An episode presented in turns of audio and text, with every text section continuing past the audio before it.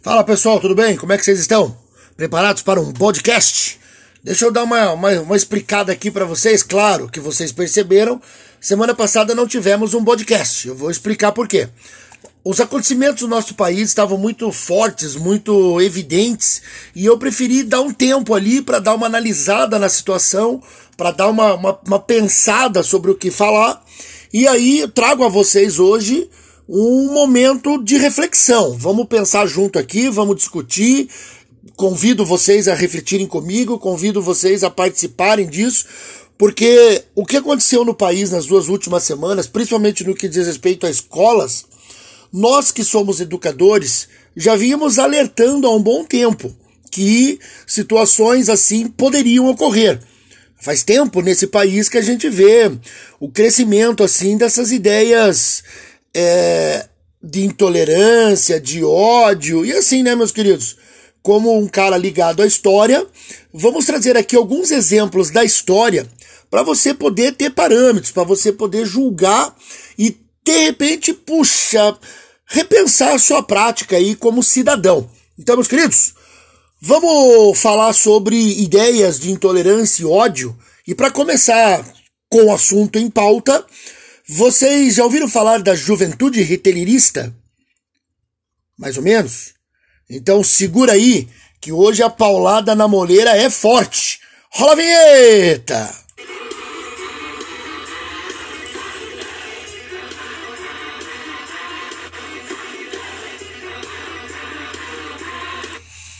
Pois bem, meus queridos, quando a gente fala de nazismo, de Adolf Hitler, sempre há, claro, uma situação assim de já faz a gente já faz aquela cara assim de meio que nojo assim, né? A gente já fala, putz, aí falar desse cara, esse cara é um esse cara é um câncer, né? Esse cara é um tudo de ruim que a humanidade pode ter de símbolo vem desse cara, né? Mas vamos pensar o seguinte: a influência dessas ideias também é muito grande. Então, quando a gente fala da juventude riteirista, eu não vou tirar aqui ideias da minha cabeça, né, meu querido? Vocês sabem que aqui não tem CPTK, não. Centro de Pesquisa Tirei do Cu. Aqui, ó, a base do nosso podcast hoje é um livro chamado Juventude Riteirista, de Susan Campbell, publicado pela Relume do Mar em 2006. E ela trata no livro do seguinte: criada nos anos 1920, naquela época que a Alemanha vivia a crise econômica, aquelas coisas ligadas a, descontentamento com a Primeira Guerra, Tratado de Versalhes. O nazismo começava a ganhar força, né? Teve o golpe lá de Munique, a prisão do Hitler, e aí foi criado um, um, um, um elemento chamado Juventude Hitlerista, que tinha a função de angariar ali para o, para o nazismo crianças e jovens.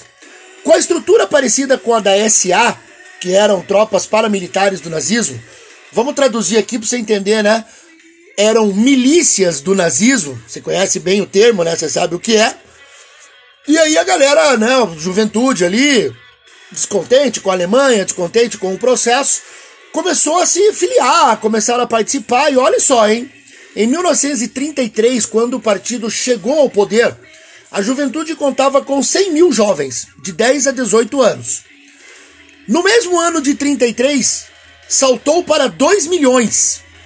E em 1940, ali logo né, que você tem o começo da Segunda Guerra, já eram 7 milhões de jovens de 10 a 18 anos integrantes desse movimento. Discursinho forte esse, hein? Ou será que o jovem é mais fácil de manipular? Já começa aí a discussão, hein? Pois bem, a juventude riteirista era dividida em quatro sessões, que tinha assim, ó, Jovens Alemães, para meninos de 10 a 14 anos. Liga das Moças Jovens, para meninas de 10 a 14 também. Então ali era tipo um clubinho de escoteiro, só que era o escoteiro do mal, né, gente? Porque qual que era a lógica ali? Uma série de ideias intolerantes, de ódio. Aí você tem a Liga das Moças Alemães, que era para moças de 10, de 14 a 18. E a Juventude Riteirista propriamente dita, para rapazes de 14 a 18 já numa preparação militarista. Olha só qual que era a lógica ali, pessoal. Fortemente doutrinados pelo nacionalismo, exacerbadíssimo, né? Aquele nacionalismo maluco. xenofobia, racismo, militarismo e antissemitismo. E aí é claro que você já deve estar refletindo aí, tipo, não, mas peraí. Peraí. Cara, isso está acontecendo hoje. Sim, sim, sim, sim. Esses jovens eram orientados a relatar a seus líderes o que acontecia dentro das suas dos seus nichos, né? Por exemplo, na escola, na igreja, nas famílias, eles tinham que contar tudo, né? Daí eles viraram uns tremendo de uns dedos duro. Aí tem um filme bem legal, pessoal, um filmezinho chamado A Menina que Roubava Livros, que mostra lá um piado cacete lá que era integrante da juventude que dedava todo mundo, inclusive os pais. Claro que esse movimento levou ao enfraquecimento das escolas, professores, líderes até religiosos e os próprios pais. Quer ver? Ó? Eu vou ler para vocês aqui um trechozinho do livro, onde ela relata como é que a galerinha estava reagindo ali, ó. Os professores nazistas mudaram o currículo, incluindo duas matérias novas: ciência racial e eugenia, para falar dessa porra aí dessa raça superior. Nas aulas de ciência racial, as crianças ficavam sabendo que os arianos eram uma raça superior que iria dominar a Europa. Nas de eugenia, aprendiam que os arianos só deviam se casar com outros arianos saudáveis. Não deveriam misturar o sangue com aqueles que eram não arianos. Eles incutiram, claro, doutrinando, que as pessoas, as crianças, pertenciam a uma raça superior e que Deus tinha mandado que eles mandassem no mundo todo, o mais forte sobre o mais fraco. Pois bem, continuando a leitura aqui, tem uma outra parte que diz assim: Os ensinamentos e comportamentos racistas fizeram com que a escola passasse a ser um lugar hostil para os alunos judeus.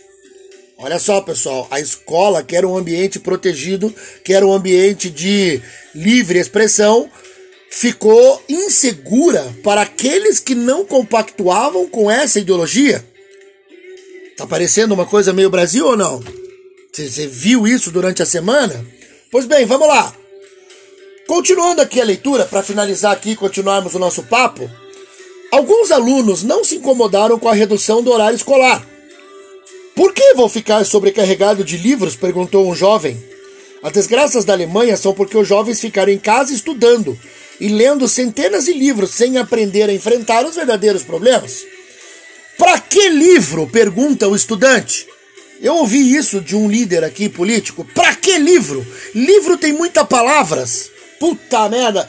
Tá vendo, pessoal, como é importante saber a história? Tá vendo como é importante você ter noção das coisas? Pois bem, continuando o nosso papo aqui, né? Esses jovens, ao longo da Segunda Guerra Mundial, foram se tornando combatentes. Claro, a Alemanha ia perdendo soldados e ia colocando a molecada lá para dentro.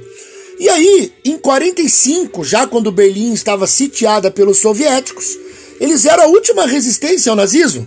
E aí eu sugiro para você aqui também um filme muito bom chamado A Queda, onde você tem ali os últimos os últimos momentos do, do, do Adolf Hitler como governante e os jovens ali, as crianças da juventude hitlerista, tendo que enfrentar a artilharia soviética. Assista, que você vai curtir. Pois bem, meus queridos, com a derrota do nazismo, muitos jovens que sobreviveram àquele confronto tentaram retomar suas vidas. E esse livro aí que eu citei para vocês, A Juventude Ritelirista, trata também disso. Ela conta ali a história de alguns jovens e diz o que eles fizeram após a guerra. Percebam, nenhum deles tinha mais contato, tinha mais é, apreço pelas ideologias de caráter intolerante, de ódio, racista, nenhum deles se tornou neonazista. É, meus queridos. Perceberam como essas influências horrorosas do nazismo ainda estão presentes em nossa sociedade? O discurso de ódio, a intolerância com o diferente do seu pensamento, o apego às mentiras propagadas de maneira irracional e irresponsável, mas olha só, antes que você aí diga, ah, mas você é bodão, você é comunista, antes você vem com essa merda me encher o saco, eu vou te dar um exemplo de esquerda também. Eu vou te mostrar que extremistas existem dos dois lados. E olha só, a Guarda Vermelha criada na China durante o governo Mao Zedong, já ouviu falar? Não? Vamos lá então. Quando Mao Zedong assumiu o poder na China em 1949, ele estabeleceu um regime parecido com o do Stalin. Ditadura, censura, repressão, país fechado, socialista, alguns chamam de comunista, mas vai estudar um pouquinho, você vai descobrir que o comunismo nunca existiu. E aí, meus queridos, durante a Revolução Cultural de 1966, a Guarda Vermelha foi fortalecida, foi criada, e aí qual que era a lógica disso? A Revolução Cultural se baseia no Livro Vermelho, escrito por Mao Zedong. De novo, um maldito livro escrito por um ditador. O nazismo se baseia no Mein Kampf, do Hitler. O tal do maoísmo se baseia nessa porcaria que ele escreveu. E aí, olha só, recrutados entre jovens, estudantes universitários ou de ensino médio, o recado era simples, pessoal. Só vale o livro vermelho. Cala a boca, tem que ler o livro e não enche o saco. Pois bem, rapaziada, a imposição dessas ideias que nem eram tão legais assim, nem eram tão boas assim, levou a um certo embate com professores, com a intelectualidade. E aí o que aconteceu? As maiores vítimas disso foram os professores, os estudiosos, os opositores às ideias do Mao Zedong, mesmo sendo socialistas, eles eram humilhados publicamente, apanhavam na rua e eram sumariamente executados. Meus, meus queridos, a juventude ali, a guarda vermelha, por serem jovens, estudantes, inexperientes, pô, os caras com o poder na mão tocaram o terror. Quer ver alguns dados aqui, ó? Em 1966, o conhecido Agosto Vermelho, 1.772 pessoas foram mortas em Pequim. Em Xangai, 704 suicídios. Em Wuhan, que é a cidade famosa por causa da pandemia 2020, 62 suicídios e 32 assassinatos. Os intelectuais sofriam muito. Foram expulsos dos cargos, perderam o cargo de professor, receberam tarefas que eram consideradas pela Guarda Vermelha humilhante, tipo limpar banheiro, varrer pátio. Alguns foram obrigados, inclusive, a pastar no campo para provar que eram burros, né, gente? E aí é óbvio que é, esse grau de violência assustou até o governo. Porque olha só, em algumas províncias chegaram notícias de linchamentos e práticas de canibalismo por parte da Guarda Vermelha. Até o Mao Zedong, que era um cara durango, não, parou. Em 68 ele dissolveu a Guarda Vermelha, achando que eles eram assim meio, meio perigosos para o governo, e a maioria foi presa. Agora percebam, tanto no nazismo, que é considerado extrema direita, quanto no maoísmo, que é considerado uma extrema esquerda, foram os jovens a serem doutrinados, a serem manipulados e, meu, a gente chama isso de efeito manada. Bastou um fazer, o resto vai junto. Danou-se, né? Pois bem, agora que vocês têm parâmetros para analisar a situação atual, vamos falar de Brasil, né? Que é o objetivo aqui. Essas duas semanas foram difíceis. Paralisações em estradas, ah, sem nexo nenhum, sem lógica nenhuma, né? Ah, vamos parar a estrada, pra quê? Ah, queremos um Brasil melhor. Qual Brasil? Que Brasil vocês querem melhor? Ninguém respondia. Aí teve aquele idiota lá que se agarrou no caminhão lá, virou meme. Porra, daí depois se arrepende. Eles fazem merda e se arrependem. Aí, pessoal, fake news das mais variadas possíveis. Aquelas aglomerações em frente aos quartéis lá, pedindo o absurdo da volta da ditadura. Difícil, né? Mas as fake news, gente, as fake news são demais. Eu participo de um grupo aqui de futebol, né? A galera um pouco mais velha que eu. E os caras soltam cada uma ali. Cara, que eh, iam botar gente pobre para morar na sua casa, iam invadir os apartamentos, aí soltaram uma lá que a Petrobras ia ser tomada, a gasolina ia faltar. Ah, cara, eu vi uma foto da Lady Gaga e eles dizendo que era uma ministra do Tribunal de Haia que ia, que ia cancelar as eleições do Brasil. Até a Mia Khalifa, que é uma ex-atriz né, adulto, de filme adulto, botaram uma foto dela lá como se ela fosse uma consultora dos Estados Unidos, contestando as eleições. Mas a, a, a mais engraçada. A, ó, essa eu dei risada mesmo, cara, porque é muito quinta série, cara. Publicaram lá que o general Benjamin Arrola Eu não consigo sem rir, pessoal. Eu não consigo, não. Cara, o general Benjamin Arrola estava de posse de provas que a eleição tinha sido manipulada e ia tomar o poder. Até um lutador conhecido no Brasil, campeoníssimo, divulgou essa fake news. Cara. General Benjamin Arrola. Ai, ai, ai. Tudo bem. A gente acha engraçado. Até aí é engraçado. Mas, agora vamos falar sério. As pessoas cegas pelo, por esse ódio, cara, onde que explodiu isso? Nas escolas, jovens. E o que me deixou extremamente preocupado foi o seguinte: em várias regiões do Brasil, jovens em escolas de classe alta. Não é favelado, não, não é bandidinho lá que se diz lá, bandido boi, bandido morto, não. Jovens da mais alta estirpe brasileira criando grupos de WhatsApp para fazer ameaça para professor, para funcionário, para colegas de classe, só porque pensam diferente. E ó, várias redes sociais, inclusive de comunicação, tiveram acesso a esses grupos, como por exemplo o jornal Plural. Eles mostraram ali, pessoal, é só pesquisar. Tem mensagens assim: vamos comprar armas e matar os petistas. Professor tal vai morrer se falar não sei o quê. Nordestino fé da puta. Cara, tudo isso é crime, meus queridos. Vocês que estão ouvindo isso e são menores de idade, a família responde por isso. Então, às vezes, lógico que né, é, faz parte da idade adolescente, né, ser assim, desprovido de responsabilidades. Mas, gente, hoje, a, a proporção que as coisas tomam é muito grande. Quando a gente brincava lá nos anos 80 e falava essas bobeiras, porque vamos falar, né, gente? A gente falou muita besteira também, como adolescente, e até mesmo eu vejo muito adulto, muito velho aí falando merda pra caramba.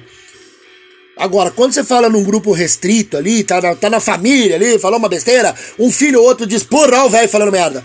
Mas quando você foi na mídia, numa rede social, ou até num grupo que tem trocentos no WhatsApp, complicou, né, gente? E olha só, isso gerou um debate, isso gerou uma discussão. E agora? De quem é a culpa? Jovens com esse pensamento intolerante, de ódio, não é natural, não é normal. O jovem não é assim. E eu li assim, ó, fiz questão de ler os comentários dessas reportagens. E 99% dos comentários colocavam assim: a família culpada. Claro, um ou outro falava da escola, um ou outro falava do professor, mas, a, como eu digo, eu li quase todos e 99% era a culpa é dos pais que têm esse discurso de ódio em casa. E aí eu digo como pai, gente. A gente não tem noção do poder que a nossa palavra tem. A gente não tem noção do mal que a gente pode causar no momento de ódio soltar uma bosta dessa em casa. Claro, como educador eu sei os adolescentes potencializam tudo que acontece ao seu redor. Eles são dramáticos, eles não.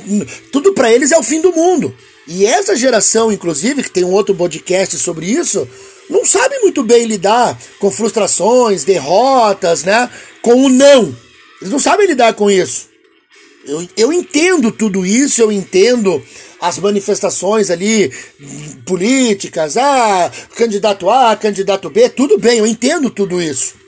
Mas não posso deixar de analisar o papel das famílias. É muito perigoso o discurso em casa. A gente às vezes fala bobeira. E, cara, eu tenho uma filha hoje com 30 anos e eu percebo que ela às vezes resgata algumas coisas ditas em casa, ou por mim, ou por meu pai, ou por algum parente. E você pensa, putz, caramba, verdade, falei. Hoje, com 50 anos de idade, não tem como voltar no tempo. Mas eu sei que daqui para frente eu mudo o discurso. Eu até tava discutindo isso esses dias com a família, metendo pau nos outros familiares ali, né? E daí minha esposa disse assim: "Mas veja, você como professor ali, você tem uma vantagem.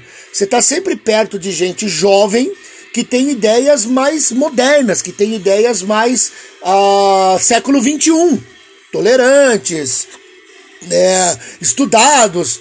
Daí ela disse: já nós que não trabalhamos como professor e temos mais de X anos, a gente tem aquele pensamento retrógrado. Eu disse: não, não pode, cara.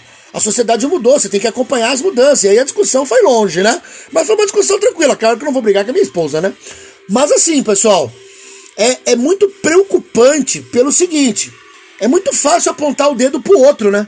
É muito fácil. Ah, a culpa é da escola. Mas peraí. Eu estou dentro da, do sistema, eu estou dentro da escola e deixo aqui para todo mundo esse registro. A escola, como instituição, jamais incentivou ou permitiu o discurso de ódio ou intolerância ali, nas suas, nas suas dependências. Infelizmente, no WhatsApp, a gente não tem poder sobre isso. A gente não tem condições de, de, de controlar tudo. Mas eu asseguro a todos aqui que estão me ouvindo. Todos os lugares que eu já passei, que eu já trabalhei, nunca, digo, nunca foi incentivado esse tipo de discurso. Porém, não é, não é o momento de apontar o dedo, né? Não é o momento de dizer, ah, a culpa é tua, a culpa é daquele, a culpa é do outro, a culpa, a culpa é nossa. A culpa é da sociedade. E assim, nós temos que pensar como resolver isso. Como que a gente vai sair desse embrólio, né, gente? Porque o nazismo acabou. O Hitler morreu, acabou essa idiotice. A Guarda Vermelha acabou, Mao Zedong morreu. O mundo mudou. As pessoas mudaram. Então eu peço a vocês aí que estão me ouvindo, converse com seus pais, familiares, pessoas próximas. Pô, vamos tentar acabar com esse discurso de ódio, de intolerância. Eu ouvi uma coisa muito interessante de um aluno que no processo eleitoral ali tava uma discussão na sala, aquela confusão, e xinga petista, e xinga bolsonarista, aquela coisa, né? E o menino, já vou dizer, não é um, nerds, não é aquele aluno que você fala, ai que orgulho esse aluno. É um piá muito louco ali, tá na dele ali, é um adolescente normal. E ele soltou essa assim, ó. Gente, por que essa briga toda? Depois da eleição de domingo, segunda-feira nós estamos aqui. O senhor está dando aula, nós estamos aqui estudando. O ano que vem nós temos que passar em vestibular e a vida segue. Eu olhei para esse menino e falei, cara, até o final do ano eu não vou pôr você para fora, porque eu botava ele para fora direto. As palavras desse menino foram, foram sábias. E eu vou citar aqui o filósofo Voltaire, para você entender a lógica um pouco da sociedade. Posso não concordar com o que dizes, mas defenderei até a morte o seu direito de dizê-la. Porém, vamos atualizar esse, essa frase aí, gente. Posso não concordar com o que dizes, mas defenderei até a morte o direito de dizê-lo. Desde que não tenha o caráter racista, xenofóbico, homofóbico, sexista e etc. Pois isso é crime. Entendeu? É crime publicar qualquer coisa com esse caráter, você tem responsabilidade sim. Ok, meus queridos? Espero que tenhamos aprendido um pouco aí com, esse, com essa discussão rápida nossa aqui e que depois de tudo isso a gente seja pessoas melhores, porque sempre há uma lição a aprender, sempre há alguma coisa a, a, a, a tirar de uma experiência mesmo negativa, mesmo extremamente ruim, sempre há alguma coisa a se pensar. Correto, meus amigos? Vocês ouviram ao fundo a banda Def Leppard, criada na Inglaterra em 1977 e que vai fazer uma turnê no Brasil no ano que vem junto com o Motley Crue. Sonzeira clássica, gente, sonzeira clássica. E para fechar, vocês estão ouvindo uma música que foi feita uma versão no Brasil chamada Mordida de Amor por uma banda chamada Yahoo. a versão brasileira é uma bosta, mas do Def Leppard até que dá pra ouvir, hein? Pessoal, um grande abraço, curtam mais um pouquinho aí de Def Leppard e um grande momento para vocês aí. Até mais! Uh!